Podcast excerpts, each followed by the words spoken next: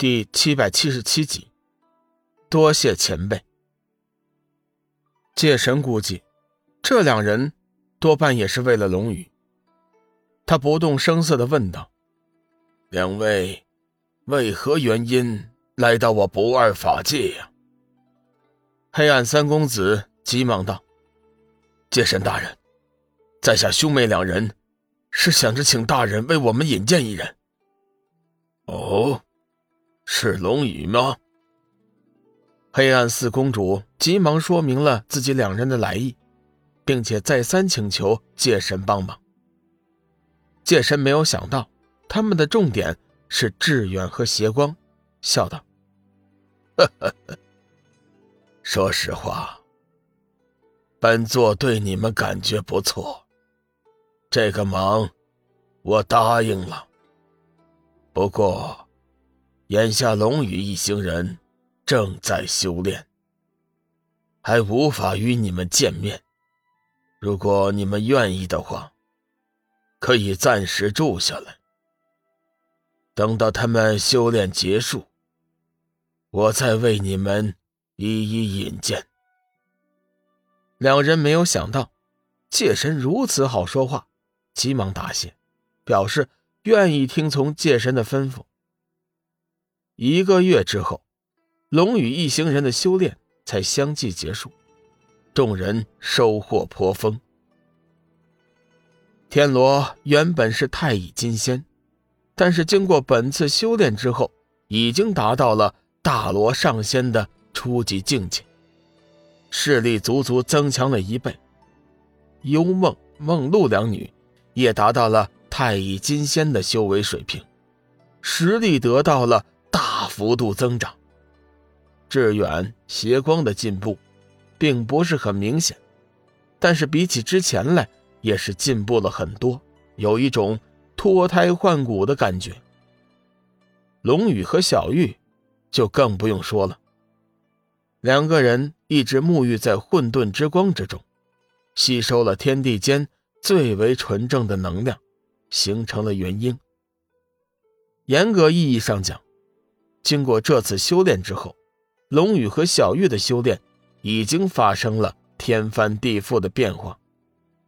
他们体内形成的元婴，并不是修真意义上的元婴，而是天地间极为难得的神之元婴。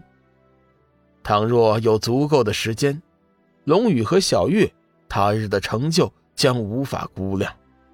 当然，就目前来说。他们的修为在七界之内也鲜有敌手。龙宇在修炼之前是接近于天仙的实力的，如今经过混沌之光的沐浴，又兼之在宇宙变化中参悟天地慈悲剑、缥缈诀，实力已经提升了数倍。此刻，他的实力已经接近于七界界主。小玉的神之元婴。虽然比较普通，但是其修为也是提升了数倍，和之前不可同日而语。如果按照界神的设想，他们两人进行元婴双修之后，小玉的神之元婴进化为黄金元婴之后，他的修为将达到天仙的级别。看到大家的变化，龙宇异常的开心，他自信。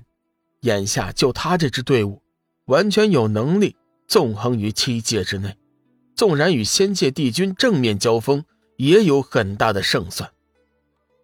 休整一天之后，龙宇找到了界神，问问他究竟要自己帮忙做些什么。说实话，在此之前，龙宇对界神的求助并不放在心上，但是如今界神给予他们这么大的恩惠。他不得不做出回报。龙宇做人一向如此，受人滴水之恩，当以涌泉相报。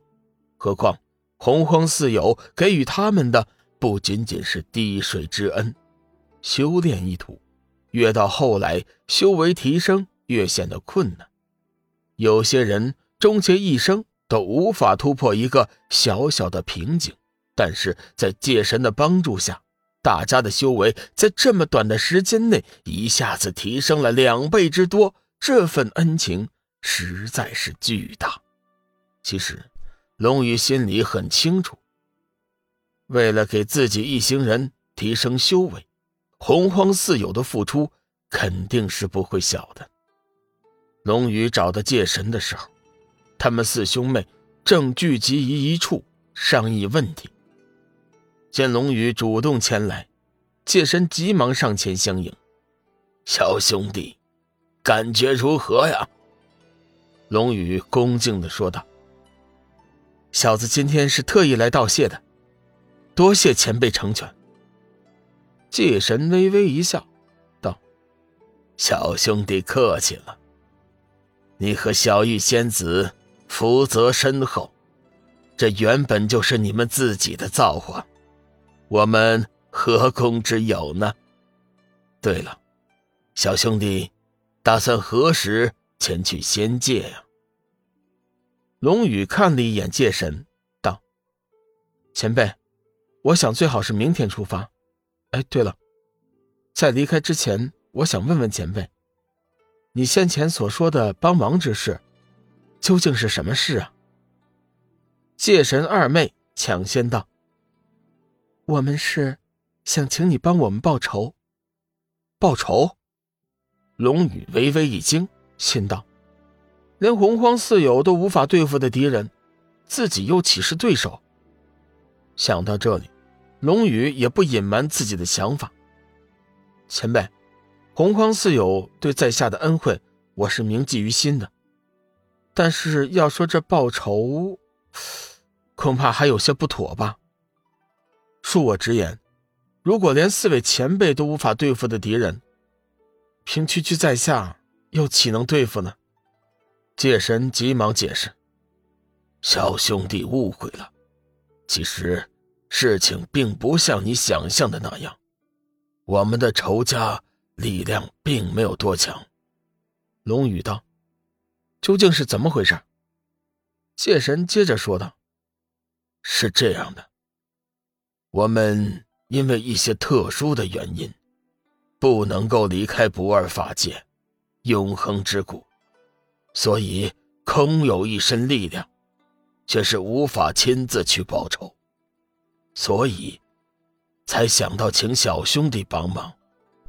龙宇闻言，这才松了一口气，原来并不是他们四个人打不过，而是无法离开这里。